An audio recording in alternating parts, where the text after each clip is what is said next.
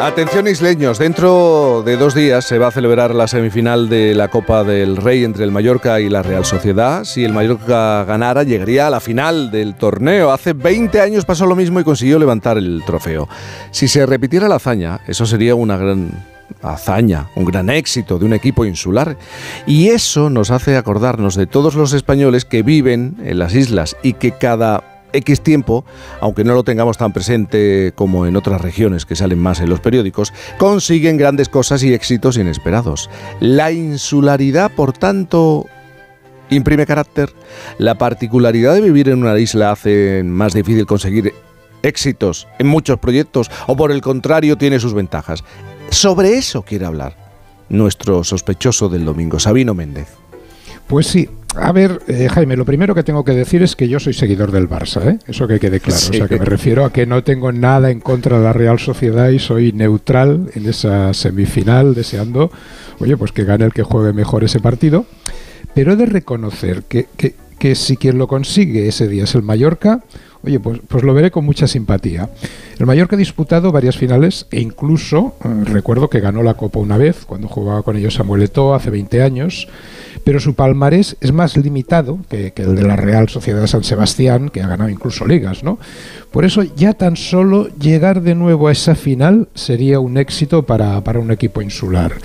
Y es que nos olvidamos de este tipo de detalles, pero lo cierto es que en una temporada como esta, actualmente tenemos dos, dos equipos insulares en la categoría más alta del fútbol español.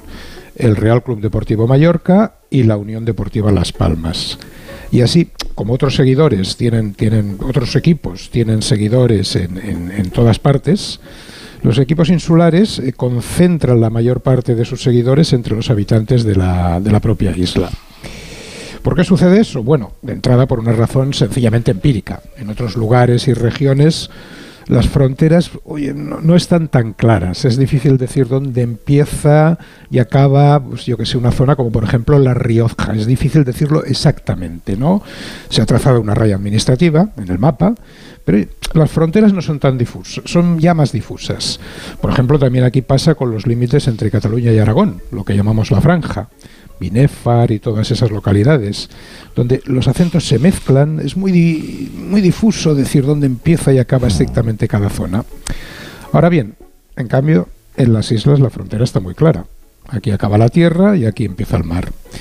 Por eso yo soy, Jaime, de los que piensan que sí, que la insularidad imprime un carácter muy marcado.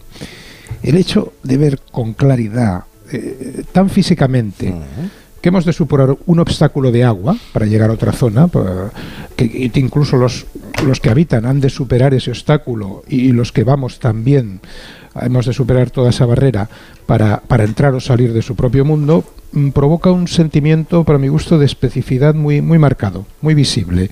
Eso hace, eso hace que al final no solo los autóctonos se crean que tienen un carácter especial, sino también los que llegamos de fuera a visitarlos acabamos entendiéndolo así. Pero vamos a ver, es bastante normal, ¿no? Todos en, todas partes nos imaginamos, pensamos, llegamos a pensar que tenemos una singularidad, ¿no? Sentimos que el lugar donde nacemos o donde vivimos pues tiene unos rasgos especiales y, particulares. ¿Hay datos objetivos para pensar eso? Pues, pues, yo creo que sí, Jaime. A ver, yo creo que la insularidad marca carácter, las costumbres y la conducta y que solo repasando ya la estadística y los hechos podemos comprobarlo. Para empezar, eh, eh, ¿qué pasa si montas una empresa desde una de nuestras islas? Pues de entrada ya, mm, dependiendo de cuál sea el producto con el que quieres comerciar, tendrás más gastos de transporte, de desplazamiento, de movilidad. En algunos casos el sobrecoste puede llegar hasta un 30% más que en otras zonas.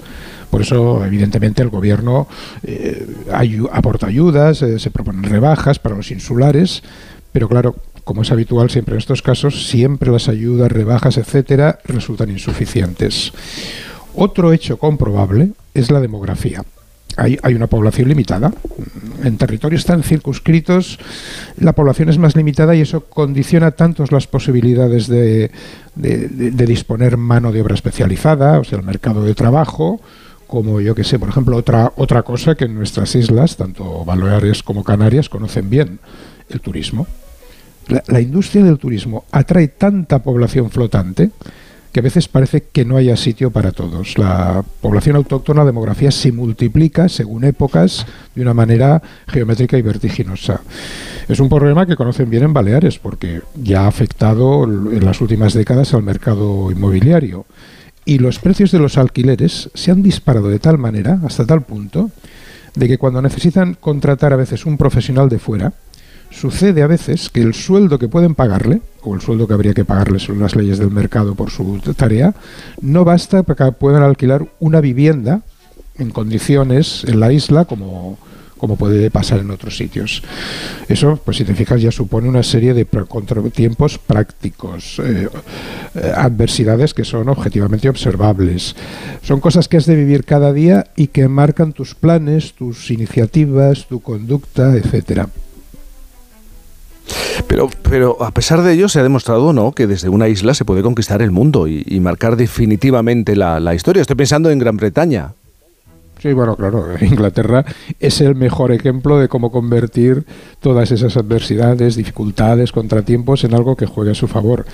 En un momento, al ser una isla de su historia, se especializaron en el sector naval y organizaron una flota, la Home Fleet, que les sirve para comerciar, dominar, conquistar en aquella época prácticamente todo el globo y llegan a extender su influencia hasta el punto de que hoy en día toda la cultura anglosajona es, es una cultura emblemática, ¿no? que marca el, el, el desarrollo de todas las sociedades del globo. Eso yo creo que ha influido mucho que en eso sucediera el carácter de, los ingleses. Y a la vez ha modificado su propio carácter, porque fijaos, eh, los, los, ingleses en la Unión Europea son conscientes de que son europeos y que están muy vinculados. Pero ¿cuál es el país que se pasa la vida entrando y saliendo de la Unión Europea? ¿Francia? ¿Alemania? No precisamente el país más insular de Europa. Yo siempre digo, un poco en broma, que Gran Bretaña se ha pasado 20 años, ha tardado 20 años en entrar poco a poco en la Unión Europea y ahora está pasando otros 20 años saliendo poco a poco de la Unión Europea. Y cuando acabe volverá a iniciarse el ciclo y volverán porque ya está pasando. Vas allí y ves que hay muchos ingleses que creen que el Brexit ha sido un error. O sea que poco a poco volverán a estar otros 20 años eh, entrando y otros 20 años saliendo. El continente ha quedado aislado. Sabino, ¿te acuerdas de aquella en la Segunda Guerra Mundial? El continente ha quedado aislado. Por tanto, yo, creo que sí que se puede decir eh, objetivamente que la insularidad imprime carácter. Y, a ver, de hecho, aquí tendríamos que saberlo mejor que nadie porque, porque somos casi una isla. Al fin y al cabo, somos una península. Estamos unidos con el resto del continente solo por una pequeña franja de tierra que encima está obstaculizada por un accidente geográfico tan grande como los Pirineos. O sea que en realidad somos casi una isla. Y en el caso de Baleares y Canarias, eso se dobla, porque administrativamente serían paradójicamente una isla dentro de otra isla, lo cual es, es muy curioso.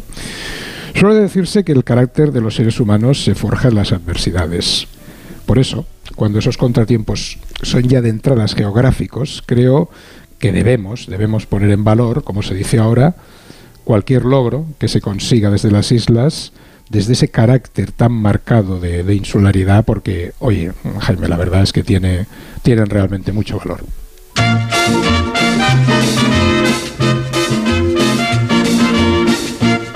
Me lo dijo Pérez, me lo dijo. ¿Qué te dijo Pérez? ¿Qué te dijo? Me lo dijo Pérez. ¿Qué te dijo Pérez? Que estuvo en Mallorca. ¿Qué te dijo Pérez? Y vino encantado de todas las cosas que vio por allí.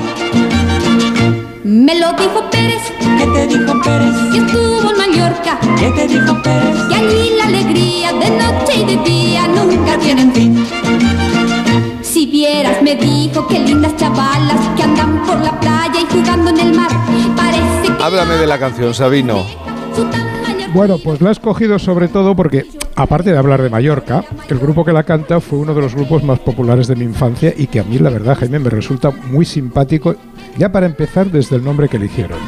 Los tres sudamericanos. Que, es la mejor manera de escoger nombre para tu grupo, sin complicarse la vida, atendiendo, pues oye, al criterio del origen geográfico de sus integrantes, como si dijeras dos de Getafe, uno de Alcoy y otro del puerto Santa María. ¿Cómo, se llamaba la, cantante María Elena? ¿Podía ser? No, igual, mm, sé que tenía así el pelo rizado, pero el, uno de ellos lo recuerdo siempre con las gafas oscuras. Inmóvil, sí, inmóvil. Y, sí, Estar, eh, estar limítrofe con Juan Diego, ¿eh? Te estás acercando ahí un poquito, Sabino. Sí, hoy ha sido un poco para compensar con Juan Diego, como lo ha puesto Bruce Ahora, este, yo, tengo que coger un poco la línea, pero, pero vamos, o sea, muy empírico. De lo que has dicho, Sabino, me ha interesado de los ingleses algo que me parece que has deslizado y es la excepcionalidad. Es decir, el la jeta que tienen, hay que decirlo así, para utilizar lo que les conviene, esa eh, excepcionalidad insular, para ser a ratos europeos, a, ratos ingleses, a, ratos lo que les dé la gana. Bueno, jeta o habilidad. ¿Eh? Bueno, no, no, por ejemplo, estar en la Unión Europea porque lo han estado y sin embargo tener la libra. Eh, o sea, siempre, siempre sacando ventajas, ¿no? Aprovechan lo mejor de cada casa. 8.54, 7.54 en Canarias. Me gustaría que escucharais